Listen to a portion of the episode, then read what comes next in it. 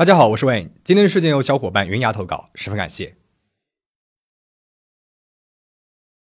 你相信灵魂的存在吗？无论是西方社会还是东方国家，很多人都在冥冥之中希望灵魂存在。爱的人去世以后，仍然以其他的形式陪伴在自己的身旁，或者是转世投胎，在下一个人生里面重逢。那么，今天我们的故事的主角们都是拥有前世记忆的孩子。他们与生俱来的特点和对记忆的描述，都与现实存在的逝者惊人的重合了。那么，这究竟是巧合还是奇迹呢？我们先来看一看詹姆斯的故事。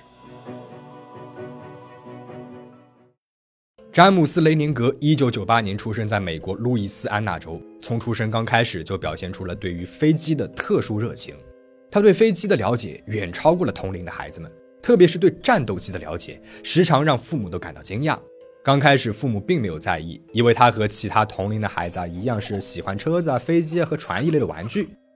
但是，两千年五月一号的一个晚上，两岁的詹姆斯从睡梦当中尖叫着醒了过来，指着天花板上面叫喊着：“飞机坠毁起火了，我出不去！”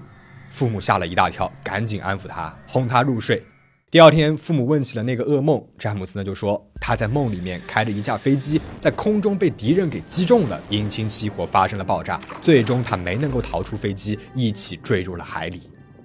当时詹姆斯的父母也没有当真，只是觉得这个小孩子胡言乱语的，他们就打趣的问他是谁击中了你的飞机呢？詹姆斯露出了生气的表情，说是日本人击中的。听罢，父母认为他是看了太多的电视节目。不知不觉当中幻想了电视里的情节，可是詹姆斯才两岁，平时只看一些天线宝宝这样的儿童节目，父母也没有带着他看过有关二战的纪录片或者是有关军事的电视节目。啊，更加奇怪的是，同样的噩梦反复的出现了，有的时候一周会出现三到四次，每次都要父母把詹姆斯给摇醒，他才能从梦里面醒来。父母终于意识到有一点不对劲，他们就回想起了儿子种种异样的表现。从来没有人教过詹姆斯关于飞机的知识，但是他却表现的对于飞机很了解。他没有任何的途径接触到二战的历史，却表现出像是亲身经历过一样。终于，詹姆斯的外婆提出了一个看似不可能又似乎合理的猜测：詹姆斯可能还保留着前世的记忆。詹姆斯的父母都接受过良好的教育，转世重生这个说法对于他们来说太过于荒诞。他们相信一定能够找到更加科学的解释。他们开始留意詹姆斯和哪些人接触过，看过哪些电视节目，或者自己和别人对话当中有没有出现过关于军事相关的内容，试图找出詹姆斯是从某一个地方学到这些知识的证据。但是随着时间的推移，他们并没有发现任何的蛛丝马迹。父母的意见逐渐产生了分歧。詹姆斯妈妈为他找来了一位心理咨询师，想要鼓励他更加详细的描述自己的记忆。而这位心理专家相信死者会以某种方式重生，而获得重生的孩子往往在很小的时候对前世有着鲜明的记忆。随着年龄的增加，记忆会慢慢淡化，五到七岁左右便会完全消失。这是因为孩子们在长大的过程当中，逐渐的接受了这一世的教育和传统，对于前世的记忆便被压抑了下去。詹姆斯的妈妈呢也表示，儿子四到五岁的时候是记忆最为鲜明的时候，尤其是在晚上睡觉前半梦半醒的时候。而詹姆斯的爸爸却始终抱着怀疑的态度，决定查一查詹姆斯叙述的历史是否真实存在。然而，他被自己的调查结果给惊呆了：儿子记忆当中出现的人和事件不仅都真实存在，而且主人公是一位去世了将近六十年的军人。小詹姆斯说，在记忆里面，自己驾驶的飞机是克塞尔美军战斗机，战斗的时候从一艘名字叫纳托马的军舰上起飞，而自己的名字呢就叫做詹姆斯。詹姆斯的爸爸了解到，克塞尔战斗机和纳托马军舰在二战时期都是真实存在的。小詹姆斯还提到了当时一个并肩作战的战友杰克拉森，而杰克也被证实是当年参加了战役的军人。詹姆斯爸爸进行调查的时候，他甚至还活在世上。有一次，詹姆斯的爸爸在看一本关于二战时期硫磺岛战役的书籍时，坐在旁边的小詹姆斯突然指着书上一张硫磺岛的插图说：“我的飞机就是在这里被击落的。”这给了詹姆斯爸爸最为关键的线索。他开始更加深入地调查那位名字叫詹姆斯的军人。他在网上进行了大量的搜索，查阅了军队的记录，还采访了当年在同一个地方服役的军人，终于确认了詹姆斯的真实身份。詹姆斯·休斯顿是美军二战时期的一名中尉，他在硫磺岛战役当中被日本战机击中了引擎，坠入海中身亡。这个事件被另外一位参加过硫磺岛战役的老兵拉夫·克拉克给证实了。一九四五年三月三号，身为飞行炮手的他参加了硫磺岛附近的一场反击战，而战斗的时候与他并排飞行的便是休斯顿中尉驾驶的战斗机。这一场反击战是休斯顿中尉接到的最后一个任务，第二天他便会离开战场返回家乡了。根据拉夫的回忆，那是他战斗生涯当中经历的强度最高、最激烈的战况。他们周围的天空几乎都被敌军的旗帜给覆盖了，炮火密集地向他们进攻。突然，一道闪光击中了休斯顿中尉的飞机，正好打中了飞机前端的引擎，和小詹姆斯描述的是如出一辙。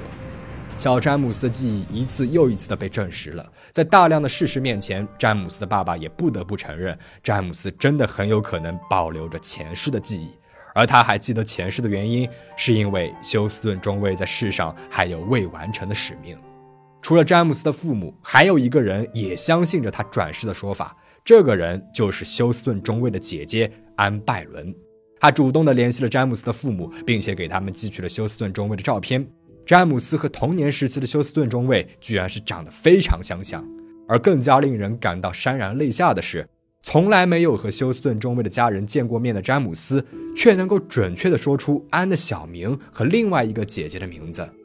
随着小詹姆斯年龄的增长，关于二战时期的记忆也慢慢的淡去了，他像普通的孩子一样健康的成长着。只有休斯顿中尉的妹妹送给他的礼物，休斯顿中尉曾经珍藏的雕像和模型，还纪念着他冥冥之中与另外一个家庭的缘分。十几年之后，他在采访当中表示，他不再做噩梦了，也不再有新的记忆。有的时候呢，还是会想起休斯顿中尉，但是他也会过好属于自己的人生。以上呢，就是小詹姆斯的故事。而在他出生二十年前，大洋彼岸的英国也有一个孩子因为前世记忆而登上了新闻。英国女孩曼迪于一九七零年代初期出生在一个平凡的家庭里。突然有一天，两岁半的她毫无征兆地问了妈妈一个问题：“我死去的时候，你为什么哭了呀？”妈妈被这个问题弄得是摸不着头脑，以为是两岁孩子在胡言乱语。随即，曼迪的话却让妈妈震惊的说不出话来了。她说：“我是死去的姐姐曼迪投胎转世而来的。在她出生的十一年前，她的妈妈有过一段失败的婚姻，并且和前夫生下了一个女儿，取名为曼迪。但不幸的是，这个女孩因为先天性的心脏病，出生后仅仅五个月就夭折了。从伤痛当中走出来的妈妈，又遇到了第二任丈夫，重新组建了家庭，并且生下了一个可爱的女孩。”也许是为了纪念十一年前失去的女儿，他们也给新出生的这个女孩取名为曼迪。其实从出生刚开始，小曼迪的身上就已经出现过和姐姐相似的特征了。比如，第一任曼迪去世之前，下层的牙床已经开始长出牙齿来了，而小曼迪出生的时候也有一部分长出来的牙齿。第一任曼迪的头顶有着一小撮单独长出来的头发，而小曼迪的头顶同一个位置也有一小撮头发。这些生理特征的相似性听起来更像是单纯的巧合，所以小曼迪的父母从一开始就没有考虑过两个女儿间的联系，一直到小曼迪冷不丁地告诉妈妈自己很久以前已经死掉了，而在此之前，没有任何人和小曼迪提起过，在她出生以前还有一个姐姐的存在。从那一天开始，妈妈发现小曼迪对于第一任曼迪的生活十分了解。有一天，他们一家开车出远门时。路过一片距离他们家超过一百英里的墓地，小曼迪突然指着那片墓地说：“曼迪埋在那里。”妈妈很惊讶，说：“曼迪不是和我们在一起吗？”他说：“不是我，是以前的曼迪。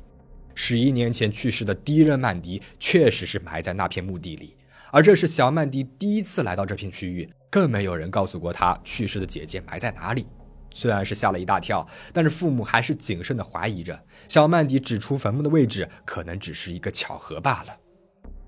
两个月之后，他们决定求证一下。他们带小曼迪来到了墓地的大门前，让他指出姐姐坟墓的具体位置。那是一片没有任何指示牌和标志的墓地。如果不是准确的记得坟墓的位置，一排排的找过去，可要花上不少的时间。但是他们一踏进墓地的大门，小曼迪就直直地走向了姐姐的坟墓。妈妈看到小曼迪站在昔日女儿的坟墓边，复杂的感情涌上了心头。两个女儿的身影仿佛开始慢慢重合。她抱着小曼迪大哭了起来。除了指出坟墓的位置，他还准确地描述了第一任曼迪下葬时候戴的首饰：一条有玫瑰花和爱心图案的银手链，那是第一任曼迪的一个叔叔送给他的。他还记得葬礼的时候，妈妈太过于悲伤，差点站不稳，摔进棺木里，是旁边的两个人扶住了他。小曼迪的记忆就好像是第一任曼迪去世之后，从身体里面脱离出来的灵魂，默默地站在自己的棺木的不远处，旁观着自己的葬礼。而更加令人难以置信的事情还没有结束，在第一任曼迪的葬礼上，他五岁的表姐前一天用棉线做了一个小小的毛球，想要放进他的棺木里，但是曼迪的妈妈阻止了他。而小曼迪在十一年之后提起了一个棺木里的毛球，妈妈向表姐求证之后才知道，当年表姐趁大人们不注意，偷偷的把毛球给放了进去。这个小曼迪，他是怎么会知道连父母都不知情，或许只有第一任曼迪的灵魂才知道的事情呢？妈妈坚定不移地相信，小曼迪就是姐姐的转世。和第一个故事当中的小詹姆斯一样，六岁以后，小曼迪前世的记忆就慢慢消失了。遵照曼迪的意愿，妈妈带他去看了心理医生，希望可以通过催眠找回更多关于第一任曼迪的记忆。经过一个小时的催眠后，小曼迪清晰地记起了葬礼的更多细节。他说：“我看见了一个小小的白色的盒子，装饰的很漂亮，正在被埋进地下。盒子看起来湿湿的。妈妈走上前去，想要仔细的看看这个盒子，但是他差一点滑倒，还好旁边有两个人扶住了他。每个人都在哭，我不想他们难过。我来到这个世间来的不是时候，我会很快再回来的，以同样的名字和不同的身份。那么大家觉得转世投胎真的存在吗？”其实，关于这个问题的争论由来已久。转世投胎这个说法的具体起源很难确定，在印度的传统哲学和古希腊前苏格拉底哲学等多国哲学历史当中，都可以看到这个说法的身影。尽管每个宗教里定义的具体过程不同，但是转世投胎基本上是指人去世之后，脱离肉体而存在的灵魂，以其他的形态开始了新的人生。可能成为新生儿重新降临人世，也可能变成了小猫、小狗和任何有灵魂的生命体。藏传佛教当中，继承活佛的方式就是靠灵童转世。班禅大师们认为自己圆寂之后会以转世灵童的方式继续人生，因此从公元十二世纪开始，活佛圆寂的一年之后，会通过各种各样的方式寻找转世灵童。最早呢是采用占卜的方式寻找灵童，比如依照前活佛的遗嘱和预言判断转世灵童所在的位置，或者是通过前活佛火葬时浓烟飘向的方向来确定灵童的大致方向。又比如让可能是转世灵童的孩子来辨认前活佛的遗物，或者是曾经和活佛相处过的人来认定孩子的身份。到了清朝乾隆皇帝时期。为了避免政治角逐影响灵童的认定，他们开始采用金瓶撤签的方式，将灵童候选人的名字生成籍贯写在了象牙签上，用黄纸包好，放入金瓶里封好。在公众面前打开瓶盖，抽出象牙签时，然后向公众和候选者家人宣读名字。如果候选人里只有一位，那么则需要在金瓶里面放一个空签。抽签的时候，如果是抽中了空签，就要重新的选定候选人。无论是哪一种选拔方式，背后的道理都是一致的，那就是相信灵魂不灭，并且能够通过某些途径对现世产生影响。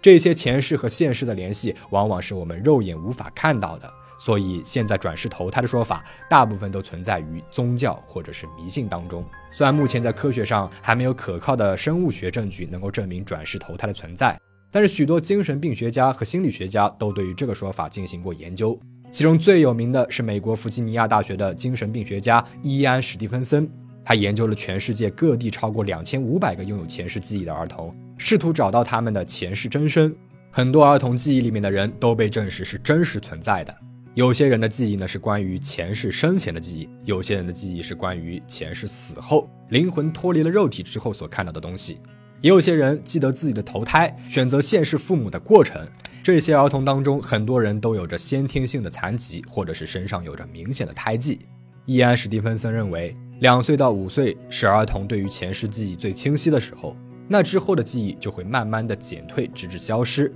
而且不是每一个儿童都能够保存前世的记忆的，需要现实的生活与前世有相联系，从而唤醒前世的记忆，无法强制想起。其次，留下来的那些前世记忆，一般是属于英年早逝或者是死于非命的人，即在世受到的创伤足够强烈，才能够留在现世保留下来。神奇的是，孩子们现世的生活习惯和前世去世的原因联系是非常紧密的。比如说，前世死因是溺死的人，在现世会天生害怕水。